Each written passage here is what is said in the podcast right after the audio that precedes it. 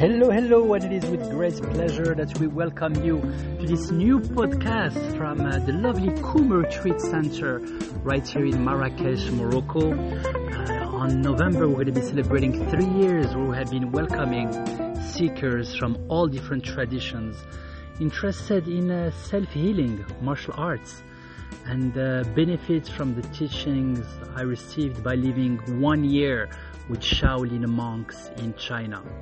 Our background here in Marrakesh, Morocco, through my family, are uh, Sufi uh, for 1400 years. I'm proud of it.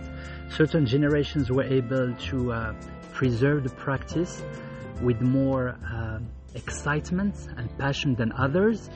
And uh, I'm trying to be the most passionate as of today. Um, the topic of today is ayahuasca, and uh, you may have heard of it ceremonies uh, supervised by shamans uh, from the South American tradition that takes people uh, through this very powerful uh, psychedelic experience.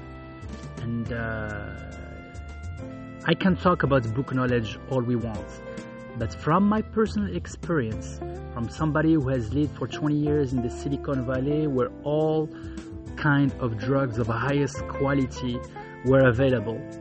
Uh, and for somebody who has welcomed uh, 70 plus uh, seekers over the course of the last two years and a half that have experienced, you name it, we've heard of it. Um, we meet uh, people of different belief system but long story short, my personal experience has not showed me one person that went through an ayahuasca experience and seem that they are balanced. You're going to tell me, Sham, who are you to judge who is balanced, who is not? Well, there is some criteria. How well are you functioning in this realm?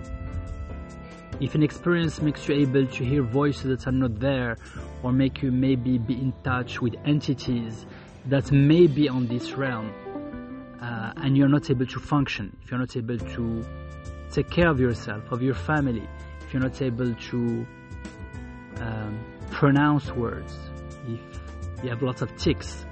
Long story short, look at the result. And in my short experience from California and from here at Koum Center, messing with one's personal uh, chemistry using uh, substances, it's not something I encourage. Yes, you have heard the story of lots of CEOs, very successful people that did it because, well, guess what? They were running short of experiences and they said, why not? And give them some kind of insight.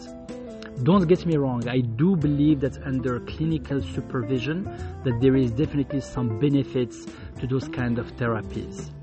But the people that came here to Retreat Center that found some good deal on the internet and went to God knows which country in South America or even in Europe and did these ceremonies. I've seen them before they went to the ceremonies. I've seen them after they come back from the ceremony. I've seen people that have done many ceremonies before. And uh, believe me, guys, uh, be extremely careful. Uh, here at Koum Retreat Center, we do believe in going back to nature, that the source is always here and is here, and it's just a way to reconnect with it.